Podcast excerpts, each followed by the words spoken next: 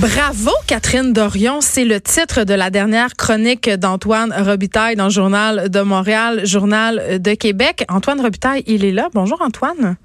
La Wonder Woman de Cube Radio, comment va-t-elle? Je me sens la Wonder Woman de pas grand-chose quand j'entends cette promo-là. Euh, ouais, je, je vais très bien, euh, mais je me demande quand même si ton bravo, Catherine Dorion, était ironique. Pas du tout. Mais je le ah, sais. Non, non, non.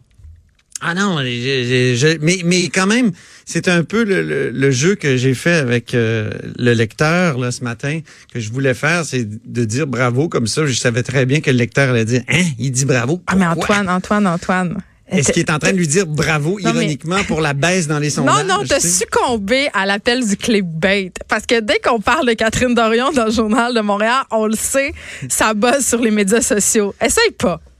Ben, je sais pas. Là. Moi, j'ai- avant Mm. l'Internet, avant les clickbait, il existait quelque chose comme une bonne accroche. Et c'en Euh, est une, vraiment. Et je pense que c'en est une parce que elle a fait quelque chose de bien qui mérite des bravos. C'est son vidéo et son, son point de presse sur le patrimoine.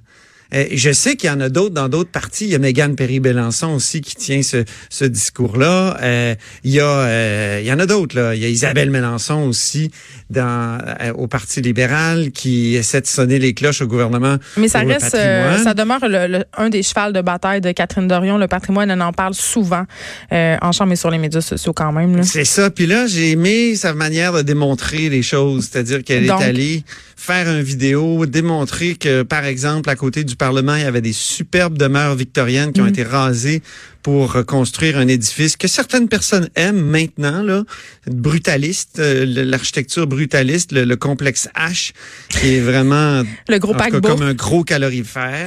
Oui, Euh, mais c'est vrai que c'est ouais. meilleur un calorifère. Moi, je Ah, l'appelais oui. le gros paquebot, mais c'est vrai. tellement belles, les maisons victoriennes Eh à cet endroit-là. C'était les plus belles de la Grande Allée. Puis, récemment, j'ai vu à ma TV, je sais pas si tu regardes ça des fois, là, Hey, je l'émission de regarde ça Denis tout le temps. Ma TV, c'est vrai. Tu, tu es ironique ou quoi? Non. OK. Ben, à ma TV, à Québec, il y a l'émission de Denis Anger Oui. qui est, qui est vraiment bien, qui est euh, des chemins, des histoires. Et il faisait l'histoire de, euh, de, de- du boulevard René Lévesque. Mhm. Et il, y avait des photos anciennes du quartier ici, de la colline parlementaire. Et tu, tu te dis, merde, c'est un massacre. Non, tu dis qu'est-ce qu'on a fait, mais c'est pas juste Québec, c'est partout. Euh, je disais euh, au début de Ben l'émission, oui, je parlais imagine du la rue. Sherbrooke à Montréal. Ben oui, puis les- ce qu'on a fait à nos églises aussi. euh, moi, euh, bon, mon dada, c'est j'ai étudié en sciences des religions, là, puis je capote sur les églises. Tu peux être sûr que si je vais quelque part, je vais voir les églises, j'aime ça.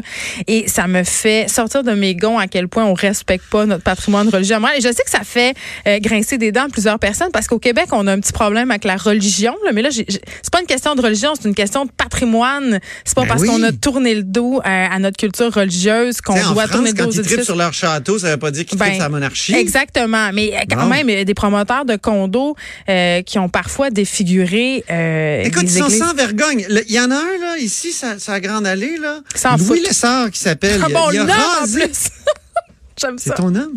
J'ai- Non, j'ai dit on le nomme en plus. Ah, moi, je le nomme. J'aime ça. Écoute, sans vergogne, sacré à terre, une des plus belles églises de la Grande Allée. Bon, écoute. Il y a un débat autour de 5 heures de Marie, mais Ouais. elle était très jolie. Il y avait, moi je trouve en tout cas, il y a- il y avait un, un, un, un clocher avec un bulbe oriental.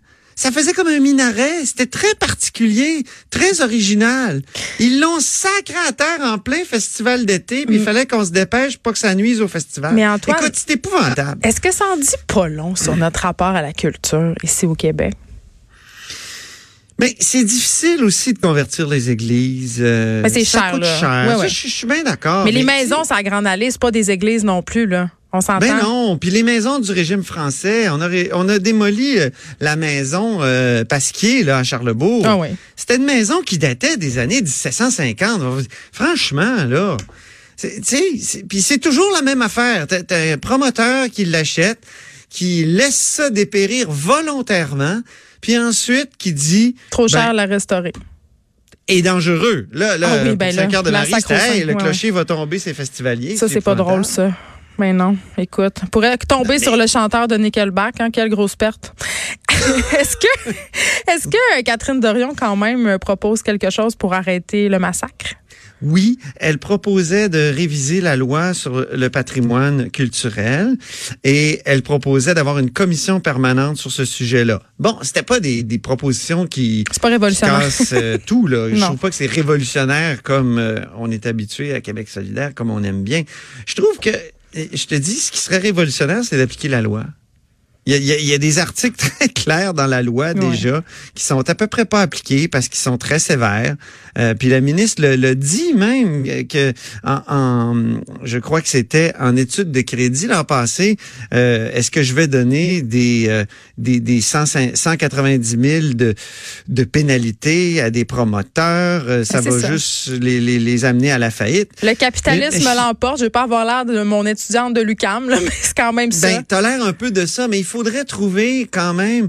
Tu sais, on a investi dans plein d'affaires. Puis, et je vais te dire une chose. En terminant, là, je pense qu'on n'a plus beaucoup de temps. Mais la ville de Québec aujourd'hui profite de deux gestes de conservation extraordinaires qui passaient pour dingue à l'époque. Le premier, garder les murs, garder les Ah commerçants à l'époque là, ils voulaient raser les fortifications. Hey, je le savais. Aujourd'hui, qu'est-ce que serait Québec? Mais, mais moi, c'est un de mes une de mes idoles, c'est c'est c'est c'est euh, Lord Dufresne.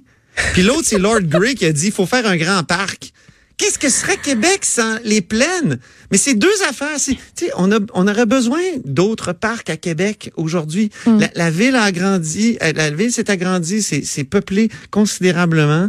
Et, et, et là, tout ce qu'on, je je trouve qu'on n'en fait pas assez de parcs. Tout ça, on dit toujours, oh ben non, ça rapporte pas beaucoup. Imaginez si on avait dit ça à propos des plaines d'Abraham. En tout cas, Ben, on n'a pas puis des, de- des fortifications. Et on- le- ce débat-là sur le, le patrimoine québécois, l'urbanisme aussi, je pense qu'on pourrait euh, faire une émission complète là-dessus, Antoine Robitaille.